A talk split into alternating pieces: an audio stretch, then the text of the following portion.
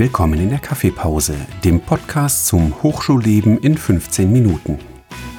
Hier gibt es Informationen zum Studieren und Forschen an der Hochschule Niederrhein. Wir sprechen über Abschlussarbeiten, Forschungsprojekte und spannende Geschichten aus der Hochschule.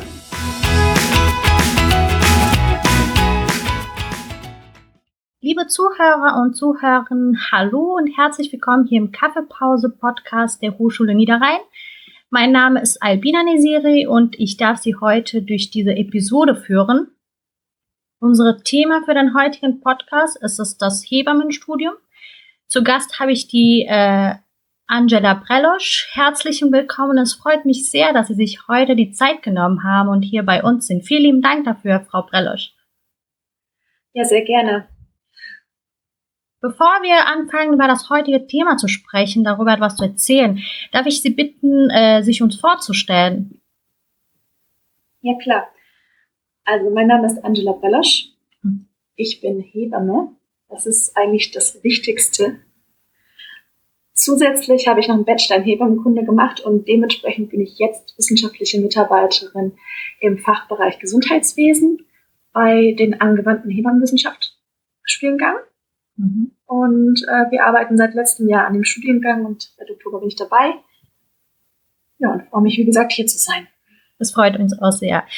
Also da fange ich direkt mal mit den Fragen an. Äh, langer Zeit war der Beruf der Hebamme in Deutschland vor allem ein Ausbildungsberuf. Doch das änderte sich. Äh, die EU-Richtlinie schreibt einen akademischen Abschluss ab 2020 für Hebammen vor. Welchen Mehrwert hat hier das duale Studium oder das Studium im Vergleich zu einer Ausbildung? Also prinzipiell erstmal zu betrachten ist, dass diese EU-Richtlinie schon seit 2013 existiert. Ähm, wir mussten sie nur bis 2020 umsetzen. Mhm. Und die Zeit ist quasi abgelaufen und wir haben letztes Jahr angefangen, diese Richtlinie richtig umzusetzen, sodass im Januar 2020 ähm, ein neues Gesetz für in Deutschland ähm, gekommen ist und welches natürlich akademische Ausbildung von Hebammen vorsieht so dass es jetzt überall Studiengänge ähm, entstehen. In NRW meines Wissens mindestens sechs Studiengänge.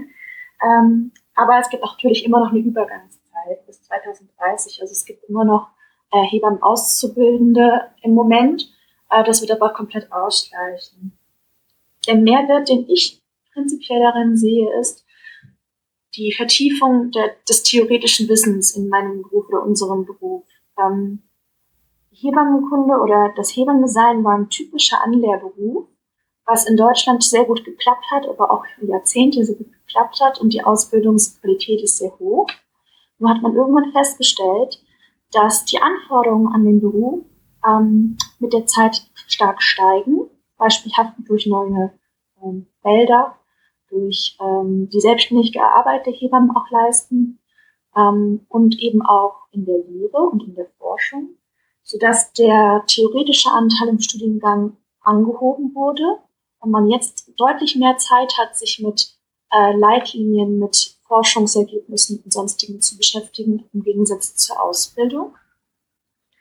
Zum Zweiten ähm, finde ich wichtig, dass der Hebammenberuf sehr selbstständig arbeitet, eher an der ärztlichen Tätigkeit angelegt als andere pflegerische oder therapeutische Berufe ähm, bedeutet, sie müssen oder sie können komplett selbstständig, auch ohne Delegieren eines Arztes oder einer Ärztin arbeiten.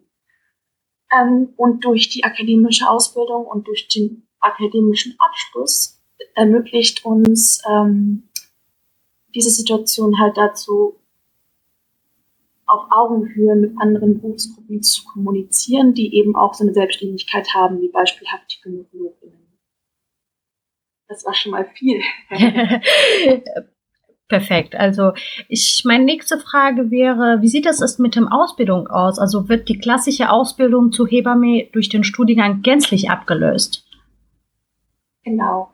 Das wird gänzlich abgelöst. Es ist eine Vollakademisiierung angesagt, ähm, sodass jetzt die angefangenen Ausbildungsjahrgänge noch zu Ende machen können. Mhm. Also dieses Jahr, letztes Jahr haben noch Ausbildungsjahr Gänge angefangen. Und das ist jetzt quasi noch die Übergangszeit bis zum Jahr 2030. sodass die Ausbildungsgänge halt noch existieren und dann komplett auf Hochschule umgestiegen ist. Ach so, ja. Welche Voraussetzungen muss man denn für die Zulassung zum Studium erfüllen?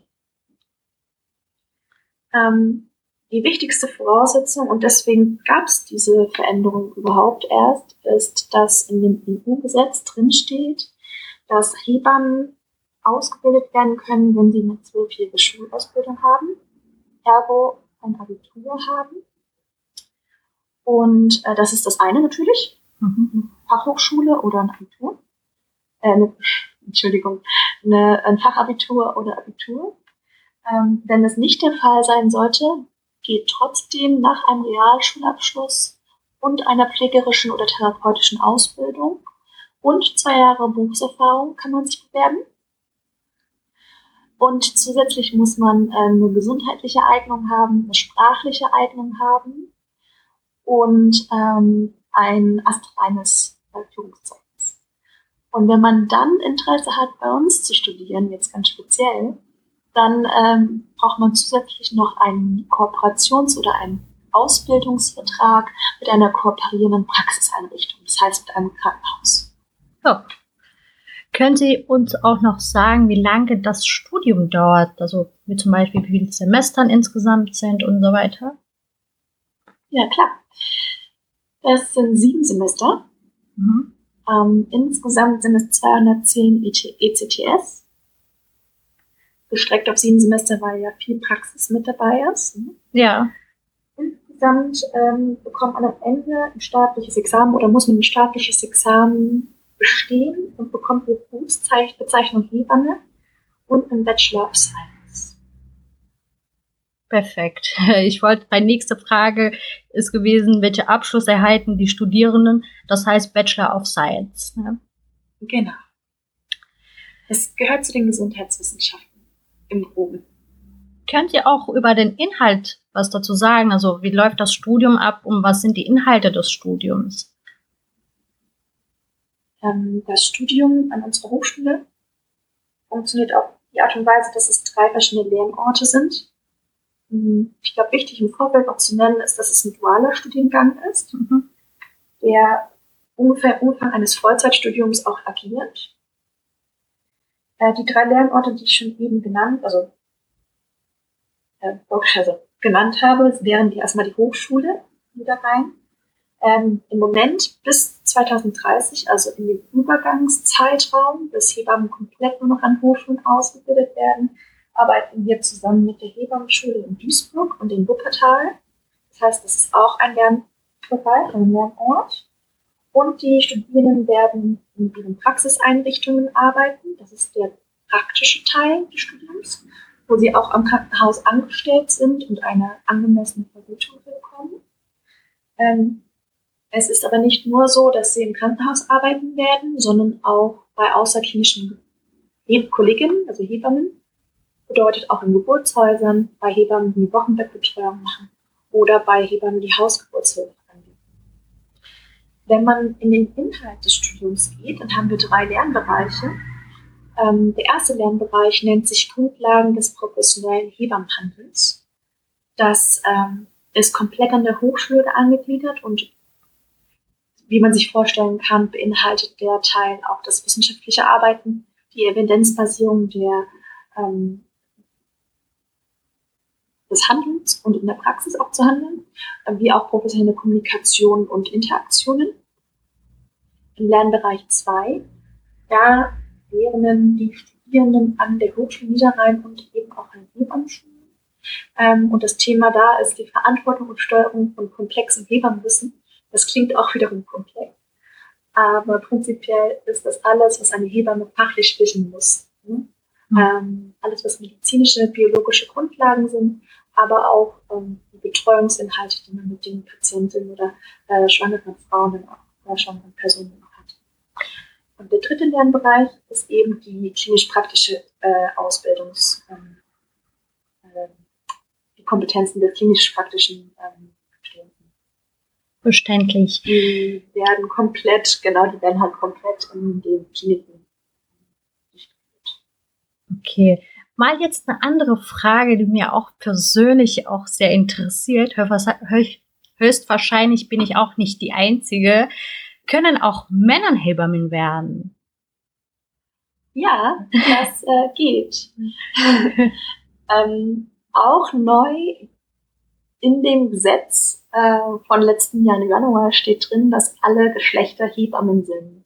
Ähm, davor gab es eine Teilung, also es gab Hebammen und Entbindungspfleger, das waren quasi männliche Hebammen. Äh, und jetzt macht man da keine Unterscheidung mehr, weil man das Hebamme den Begriff halt quasi für alle Geschlechter nimmt. Und es gibt in Deutschland mh, roundabout 35, 30, 35 männliche Hebammen, die aus verschiedenen Settings äh, auch arbeiten, in Deutschland ausgebildet wurden, aber teilweise auch aus dem Ausland kommen. Oh. Also, vielleicht ändert sich dies zukünftig, also mit der zunehmenden Akademisierung des Berufs, die die Geburtshilfe halt attraktiver machen könnte. Vielleicht also eine mhm. bessere Bezahlung, höheres Ansehen und mehr Aufstiegsmöglichkeiten können vielleicht auch für Männer Anreize schaffen. Meine nächste Frage wäre, wie sind die Berufsaussichten im Allgemeinen in dem Berufsbild, im Angestelltenverhältnis und in der Selbstständigkeit? Hm, Hebammen werden im Moment überall gesucht. Das heißt, egal wo ich jetzt hin wollte, bekäme ich einen Job. Und das ist etwas, was nicht überall in allen Bereichen ähm, der Fall ist. Ne? Ähm, insgesamt ist es so, dass die meisten Hebammen, es gibt so ungefähr 24.000 Hebammen in Deutschland, in Krankenhäusern arbeiten. Es gibt welche, die komplett selbstständig arbeiten mhm. und es gibt Hebammen, die machen beides. Bedeutet, ähm, die arbeiten im Schichtdienst in einem Krankenhaus und zudem aber noch in der Wochenbettbetreuung und haben Frauen oder Personen, die sie betreuen. Im Endeffekt ähm, eröffnet sich jetzt durch die Akademisierung noch ein sehr großes weiteres Berufsfeld und das ist die äh, hochschulische Bildung. Das heißt, wir haben im Moment ähm, Berufungsverfahren laufen unsere Professorinnen und können hoffentlich jetzt im Sommer auch berufen. Ähm, wenn man jetzt auf die Idee kommen würde, wenn man Hebamme ist und dann noch eine Promotion hinten anschließt, hat man auch eine sehr, sehr gute Wahrscheinlichkeit, direkt eine Professur zu bekommen. Das ist auch nicht in allen Fächern der Fall. Oh, das ist aber super. Noch andere Frage wäre, äh, die Ärzte haben eigene Praxen. Wie sieht es mit dem Hebammen aus? Haben die auch eigene Praxen, beziehungsweise können die eigene Praxe haben? Das äh, können Hebammen auch, genau. Das ist etwas, was ich jetzt auch schon angemerkt hatte, quasi, dass sie in verschiedenen Settings arbeiten. Mhm. Und ähm, es gibt Hebammen, die sind komplett selbstständig tätig. Ähm, die betreuen äh, Schwangere, Gebärende und ähm, Personen und Personen nach der Geburt. Es gibt auch eine Kollegin, die fahren zu den Frauen oder Personen immer nur nach Hause ähm, und sind dann dementsprechend ja, auch mit Praxen oder eben selbstständig unterwegs. Ja. Frau Prellusch, wir kommen langsam zu Ende. Daher, was möchten Sie abschließend noch den Studierenden sagen, die ein Hebammenstudium absolvieren möchten oder sich für ein Hebammenstudium interessieren? Haben Sie irgendwelche Empfehlungen, Tipps? Tipps. Ähm, interessieren Sie sich mal dafür, liebe Zuhörer und Zuhörerinnen. Es ist ein wirklich sehr guter Beruf, äh, sage ich jetzt aus eigener Erfahrung. Aber auch insgesamt, also die Möglichkeiten sind da. Man kann darin gut arbeiten, man kann auch familienverträglich arbeiten. Und ähm, bezüglich unseres Studiengangs, ähm, es ist so, dass wir für dieses Jahr leider schon die Bewerbungsfrist beendet haben, sodass ähm, die Bewerbung normalerweise am Anfang des Jahres startet. Bedeutet, die Interessierten bewerben sich direkt an den Kliniken, die mit uns kooperieren. Das sind im Moment einige. Wir haben insgesamt pro Jahr bis zu 45 Studienplätze zur Verfügung. Das heißt, man bewirbt sich zuerst im Krankenhaus, da wo man sich wohlfühlt und schreibt sich dann bei uns ein. Empfehlen würde ich zudem noch, ein Praktikum zu machen, um, um einfach auch zu, zu wissen, ob es wirklich was für einen. Mhm. Und ansonsten sind wir jederzeit erreichbar, nicht unbedingt per Telefon, aber äh, jederzeit per Mail ähm, unter hebammenwissenschaft-10 at hsniederrhein.de beziehungsweise erstmal auf unserer Homepage der Hochschule. Perfekt. Also wir haben echt vieles über das Studium gelernt. Ich muss zugeben, über das Hebammenstudium hatte ich nicht so viele Informationen. Es gab wirklich Dinge, die ich wirklich zum ersten Mal von Ihnen gehört habe. Ich würde mich an der Stelle noch einmal bei Ihnen ganz, ganz herzlich bedanken für das tolle und richtig interessante Gespräch, Frau Brelosch. Ja, ähm, danke ebenfalls für die Einladung. Ähm, und wie gesagt, wenn sich jemand interessiert, gerne bei uns melden. Ja, also liebe Zuhörer und Zuhörer, das war's von uns heute in dieser Folge. Danke fürs Zuhören. Bleiben Sie gesund. Tschüss.